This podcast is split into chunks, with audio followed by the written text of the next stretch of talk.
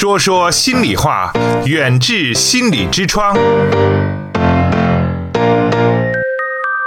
请关注远志心理的微信号，方法是在手机微信中点击右上方的加号，添加朋友，找到最下方的公众号，然后搜索“远志心理”，就可以找到远志心理严家民的微信公众号。关注后，按照提示回复关键字“严家民”或“代金券”，即可收获更多惊喜。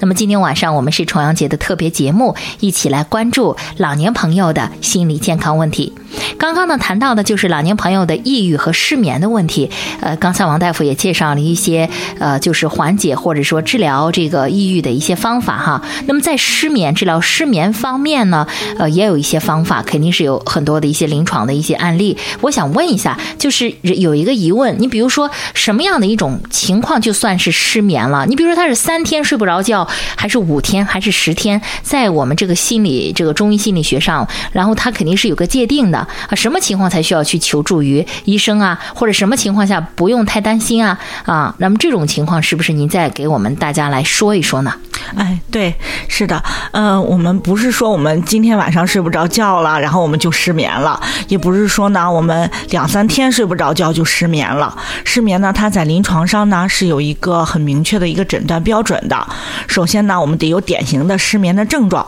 比如说入睡困难。早醒，或者是说总的睡眠时间少于五个小时，这样的情况呢，得一周发生在三次以上，大于等于三次。每个月呢，都得是每周发生三到四次，所以每个月发生几次，我们自自己就可以知道了。就是一个月得有差不多半个月。对对，得有半个月的时间是在这种。入睡困难或者早醒或者睡眠时间短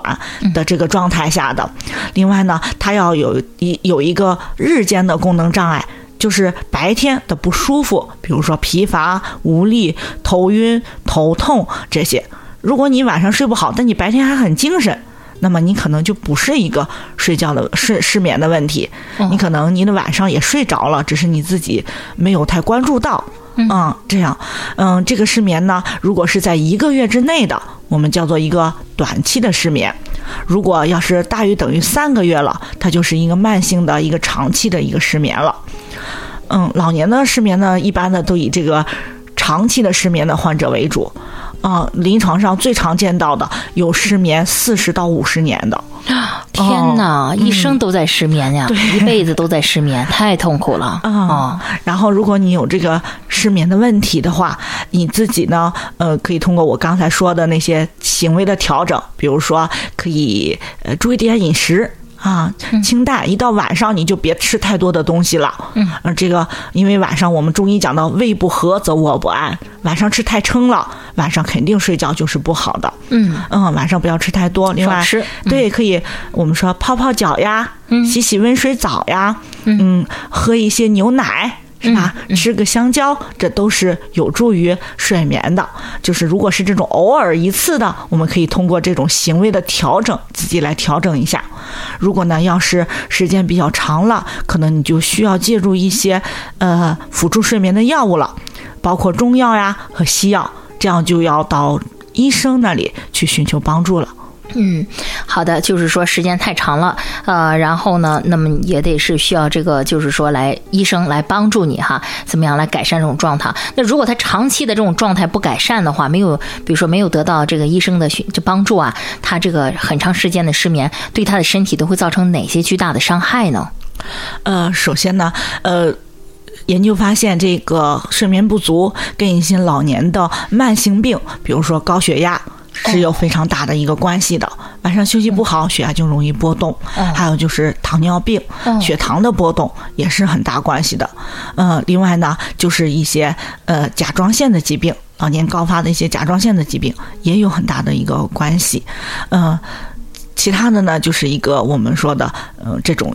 抑郁、焦虑这种。心理精神方面的问题，嗯嗯哦，那这个真的是，呃，如果是长期的这种失眠的话，那么对身体造成的伤害还是非常大的。那高血压、糖尿病啊，包括咱们说心理的这种抑郁啊等等啊，这些都是非常影响这个身体健康的啊。嗯，应该引起我们的注意。对对对，晚年的我们的这种的生活质量，那可以说就大大的降低了。怎么样？这个就是防患于未然，就说老年人怎么样来度过一个非常好的身心健康的晚年啊？就是那么身体上，呃，这个心有的时候很多病呢，我们说呢是，呃，这个心病还要这个心药来医啊。老话这么讲，也就是说有有一些人呢，可能他不是身体上的问题，他就是心理的问题导致了身体的问题了。那么所以说呢，对于人退了休以后啊，六七十岁了，这个时候甚至有的是七八十岁了，八九十岁了，那么这种时候，那么怎么样来有一个非常好的一个健康的心理来呃这个安度自己的晚年？那我觉得这也是每一个人都要面对的问题，因为我们说呢，人人都会老啊。现在虽然是五十岁、四十岁，但是过上十年、二十年之后，我们也就步入了这种的呃老年人的行列了啊。那么这个时候呢，就是怎么来调整，从一种本来忙忙碌碌的工作的状态，一下子可能退休之后，哎，然后呢，这成为一个咱们的老年人 哈，这个哈，就是说啊，已经离开工作岗位的老年人了。那这时候我们怎么样让自己的晚年生活达到身心特别的健康，非常愉快的度过这种晚年的生活？我想王大夫这边肯定是有很多好的一些建议啊，然后包括咱们中医心理学上也有很多一些方法跟我们来分享一下。好，嗯，首先呢，我想要告诉大家的一点就是，我们要学会自我接纳。你先不管别人是不是认为你老了，先不管别人怎么样去看待你，你首先自己要自我接纳。我现在确实在步入老龄化，在步入一个老年的这样的一个状态。嗯，我会有许多机身体机能上的一个衰退，但是我要保持一个良好的心态。就是说，这个自我接纳很重要。我先认为我自己是有能量的，是好的。虽然我再老，但是我也是可以很积极的去生活的。嗯，这是首先就是心态，首先第一个要做到接纳自己，对，接纳现在的我。对我有很多的这种无力感，我有很多的这样的不足，我有很多的问题，都要先学会把它接纳下来。只有你接纳了，你才能改变嘛。嗯嗯，先要自我接纳。好，嗯，另外呢，呃，就是我们要，嗯，刚才之前也介绍的很多的方法，比如说增加运动，寻找一个兴趣爱好，让我们的精神呢有一个寄托。你的精神不再完完全全的去关注到你的家庭、你的工作上去了，你要找一个另外的一个兴趣爱好，可以让你寄托这种情感的，比如说打打太极呀、嗯，比如说练练气功啊，嗯，比如说去打打球啊、跳跳舞啊，这都是很好的运动方式。嗯嗯，另外呢，第三点呢，就是要有一个更加豁达的这样的一个心态。我们说。六十就是知天命了嘛，嗯要有一个更加豁达的这样的一个心态，去呃看待你已经拥有的，多回顾自己走过的这些年，自己达到的成就，自己所拥有到的东西，看到自己所拥有的，去接纳孩子们一些不尽如人意的地方，去接纳这个社会一些不尽如人意的地方，去接纳你的生活中一些不尽如人意的地方。嗯总是要一个更豁达的心态去看待这一切。嗯，这个我觉得也特别重要哈啊，对，因为每个人其实呃不是说因为是他是步入老年了，其实每个人都是呃，特别我觉得女人哈都是这个惧怕衰老的。啊，然后呢，都是在呃，这个希望自己永远的年轻啊，永远的有青春有活力，是吧？希望自己永远十八岁啊，都是这样，每个人都一样啊。但是就是刚才您说的哈，那但真正的是呃，到了那个年龄的时候，这个首先第一个心态是一定要接纳，然后呢，再以看待，就是一种正确的接纳之后，再正确的来看待。那么目前的这种情况啊，对，总结起来呢，就是首先我们要知老。啊就是知道自己老了，然后呢，要心不要老，心态不要老，对还有最后一点就是要忘记老。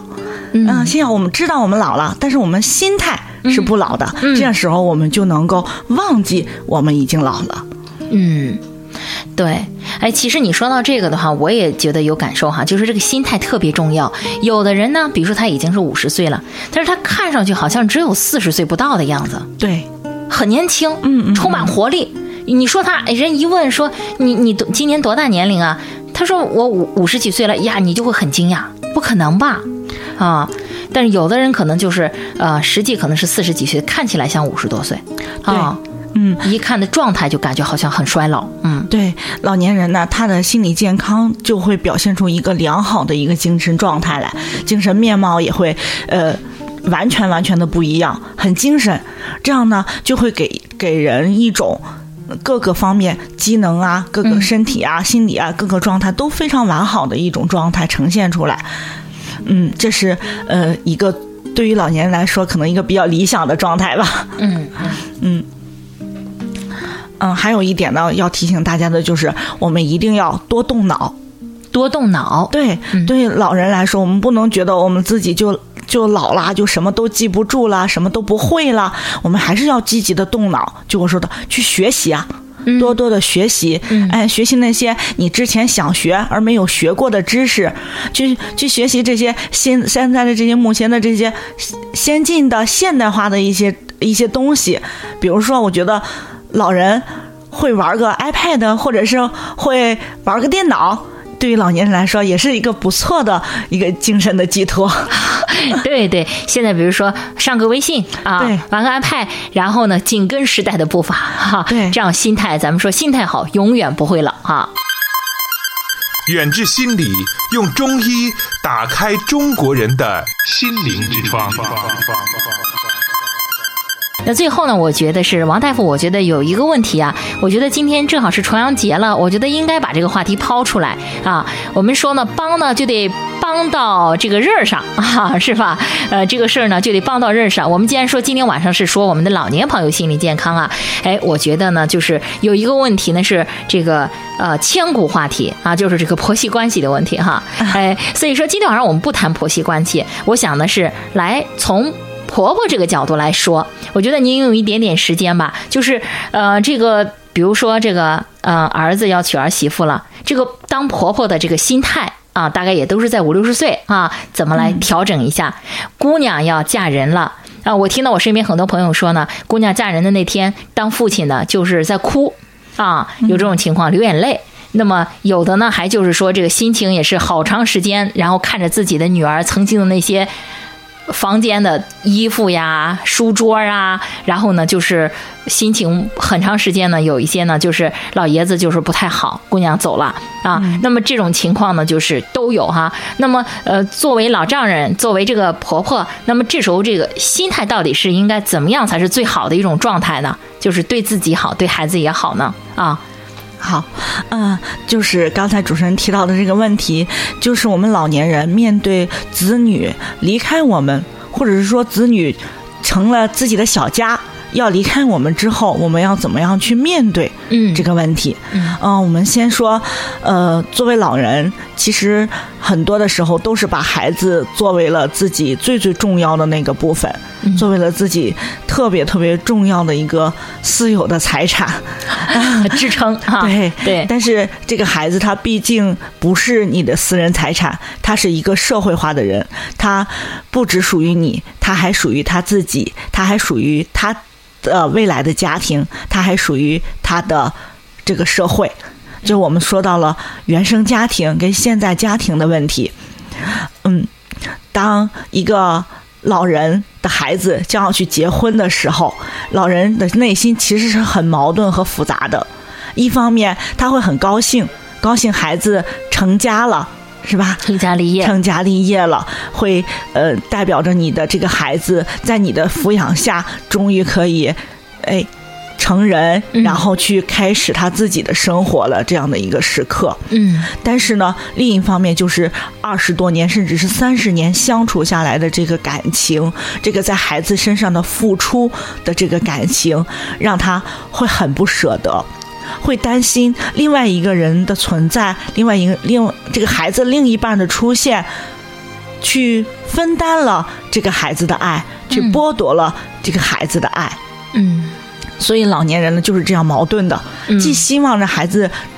成家立业啊，对，然后又害怕孩子会成家之后会离开自己，会不再需要自己，不再关心自己哦啊。原其实所以他的心里面是很矛盾的。嗯嗯，首先我们作为年轻人要先理解老人的这样的一个心态，嗯老年人呢自己也要去正视一下这样的一个心态。我们可以换一个角度来思考问题，可能这个问题就变得不这么让我们困惑了。嗯首先，我们是爱孩子的，这一点是每一个父母都可以很肯定对自己说的。那么，我们的爱体现在各个方面，其中的一个方面就是要给这个孩子充分的自由，要给这个孩子更好的他想要的生活。所以，这个时候你就要劝服自己，孩子结婚了，成家了。他不是等于离开你了，他而是等于他要有一个更好的责任感，去面对他的人生了。这个时候，如果你的是儿子，他会带回来一个儿媳妇，这个时候，这个儿媳妇会成为你的家里的一员。嗯。如果你爱你的孩子，那你也应该去爱他，更好的去接纳他。嗯。但是你要知道，那不是你自己的孩子，所以他跟你的孩子的成长环境是不一样的，嗯。他们的性格是不一样的，所以重组在这一个家庭里，肯定会有很多的矛盾和冲突。他跟你的生活习惯也不一样，他来到你的家里也会有很多很多的不习惯。我们自己也曾经是别人的媳妇儿，也曾经是别人的儿媳妇儿，所以要学会换位去思考。嗯嗯，嗯对于如果是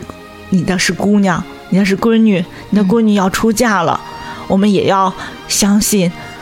我们对于为闺女选的这个人，或者是闺女自己选的这个人，是值得信任和托付的。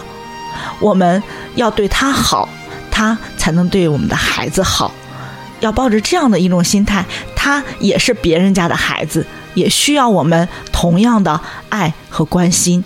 他的父母也有很多的不舍。对，嗯，所以嗯每个人都要学会换位的去思考。当你站在孩子的角度，站在儿媳妇的角度，或者是姑爷的角度，你可能会更好的去接纳自己的这个情绪，也会很快的调整自己的这个情绪。当你处理好这个关系之后，你会发现你自己其实并没有失去什么，反而会得到双倍的爱，双倍的关心。好的，那非常感谢我们今天呢走进我们说说心里话节目，来自咱们北京的这位特约的嘉宾，也是咱们淄博远志心理研究所的嘉宾哈，我们的王亚娜大夫来到了咱们的节目当中，跟大家分享了啊、今天晚上啊、这个我们老年朋友心理健康的这个特别的节目，这个特别的话题哈，嗯，那可以说呢，今天晚上呢，我们的收获非常的大，收音机前的朋友，我想呢，跟我应该也是一样的哈，呃，啊那如果是说呢，在我们的生活当中，我们的父母、我们家里的长辈和老人遇到了一一些这样的问题，也希望呢，今天晚上您所学到的这些内容、所听到的这些内容，能够帮助到我们的亲人们，帮助到我们的长辈。好的，那今天节目就到这里结束了，感谢王大夫，也感谢大家的收听，我们在下次节目当中再见。远志心理健康服务包括中西医结合的心理诊治和咨询，大中小学生的心理健康辅导，国家心理咨询师、中医心理师培训和心理健康讲座。当你老了，头发白听众朋友，远志心理用中医打开中国人的心灵之窗。本期节目就到这里，我们下期再见。当你累了，当你烦了，或被疾病纠缠，